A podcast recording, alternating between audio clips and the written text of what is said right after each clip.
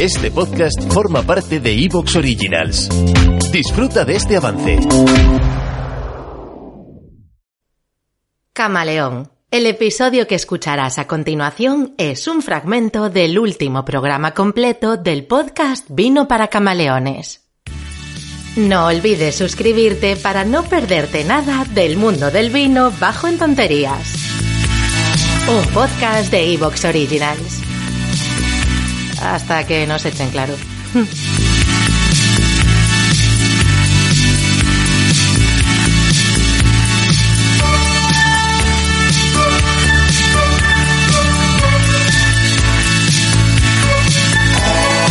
Buenísima esta sintonía de gorilas que me recomendó Marisa, ¿eh? Es que da muy buen rollo. Sube el volumen, escucha.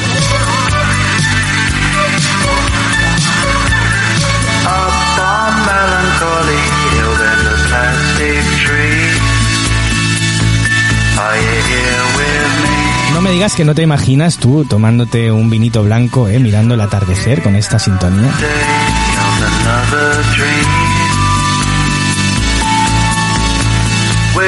Da buen rollo no solamente por la canción, Camaleón, que bueno, que ya de por sí ya estás viendo que da buen rollo, sino porque además detrás de ella, en Vino para Camaleones, siempre aparece una sommelier magnífica que trae bajo el brazo todo el conocimiento del nuevo mundo del vino y que siempre está dispuesta a que nosotros aprendamos con ella.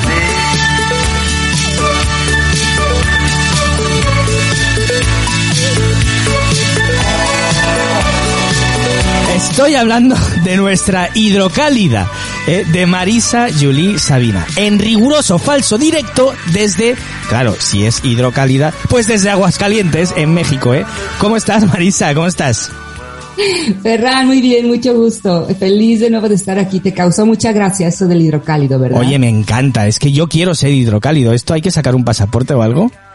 Ah, no, bueno. Sí, sí, sí, si, si te encantan los vinos de México, ya te puedo dar el pasaporte. Yo quiero por favor, Vale, ¿eh? vale, vale. Ya hablaremos con el alcalde. ¿Qué es, alcalde o alcaldesa? No, ahorita alcalde. Alcalde. Alcal- alcalde, sí. Ah, Ahora alcalde. Bueno, pues ya cuando lo echemos ya, ya me pondré yo de alcalde.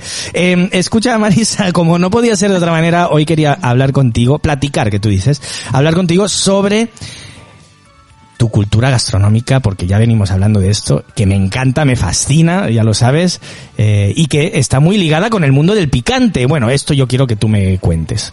Eh, antes te preguntaba, ¿tú eres, ¿tú eres cocinitas? Cocinitas en España le llamamos a alguien que le gusta mucho cocinar. ¿Tú eres de estas que se ponen en la cocina y se manchan?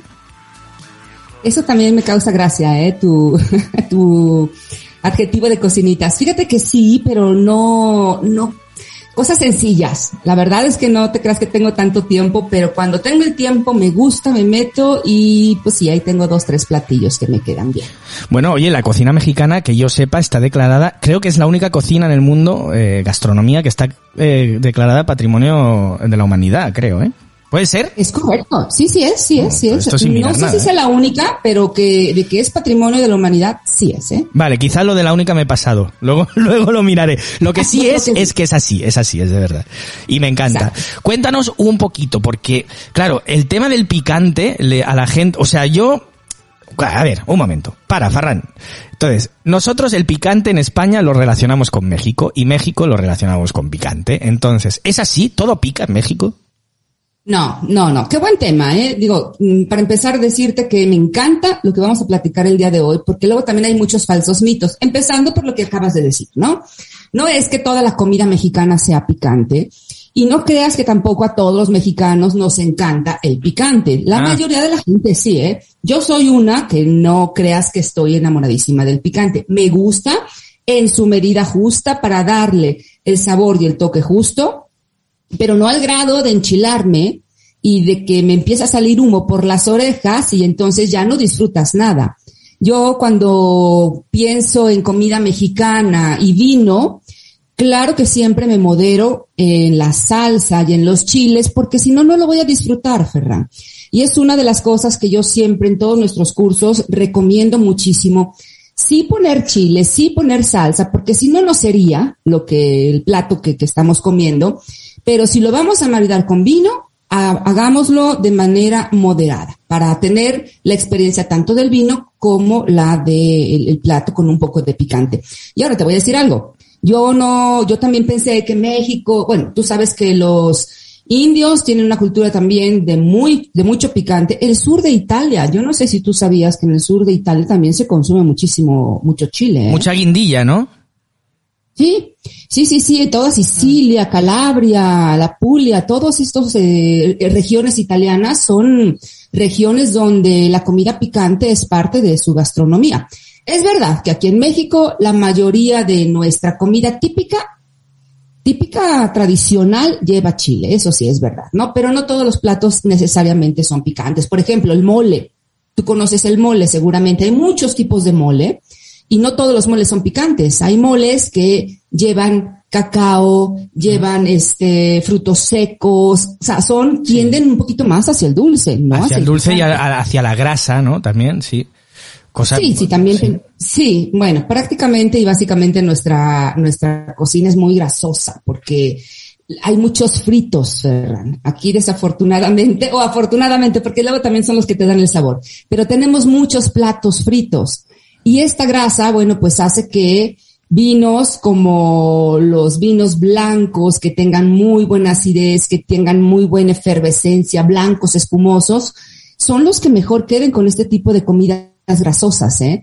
La gente se, se sorprende, y fíjate que aquí en México somos un país que los vinos blancos y los rosados no, no los tomamos tanto, la gente bebe más vino tinto, pero si nos ponemos a ver qué es lo que mejor queda para nuestra gastronomía, se, la gente se va sorprendiendo y se da cuenta que el blanco y el rosado lo, lo que mejor queda, son los más versátiles. O sea que tú nos dices que para una comida pues que sea relativamente picante o picante, eh, tenderemos más a tener vinos o, a, a, compensar con vinos frescos, ¿no? En plan blancos, rosados, ¿no? Quizá vinos punzantes. Sí, fíjate que ahí te va. Una cosa, una regla súper importante y nosotros lo hemos visto en cursos y, lo hemos vivido. Cuando nos pasamos del picante y del picor, que, que no, te digo, no es lo ideal, la única sensación que te baja ese picor es el dulce. Y a lo mejor, mm. sí. Muy bien, no, no, no, digo, es curioso, o sea, es decir, que si yo pruebo algo muy picante, para rebajar ese picante necesitaría algo más, más dulce, más semidulce, ¿es eso?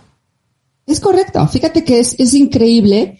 Eh, te repito, en, en, talleres y en cursos lo hemos hecho y de repente por ahí sale un algo que, que se nos pasó del chile y tenemos también algún vino dulce porque se hacen, es un taller, un laboratorio, experimentos y el vino dulce es el que te baja el picor. Claro, por eso un, un, vendimia tardía de Gewürztraminer de Alsacia, por ejemplo, es un manjar, ¿no?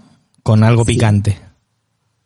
Pero a lo mejor eso ya es un poco too much, ¿eh? A lo mejor ya la, cosecha tardía es mucho. ya me ido, ¿no? Sí, no, pero mira, la, recomendación es la de no este, exagerar con el chile, sí ponerle lo justo y entonces poder hacer un maridaje correcto buscando la estructura, la persistencia de, mm, del plato para poder encontrar un vino que vaya acorde, ¿no?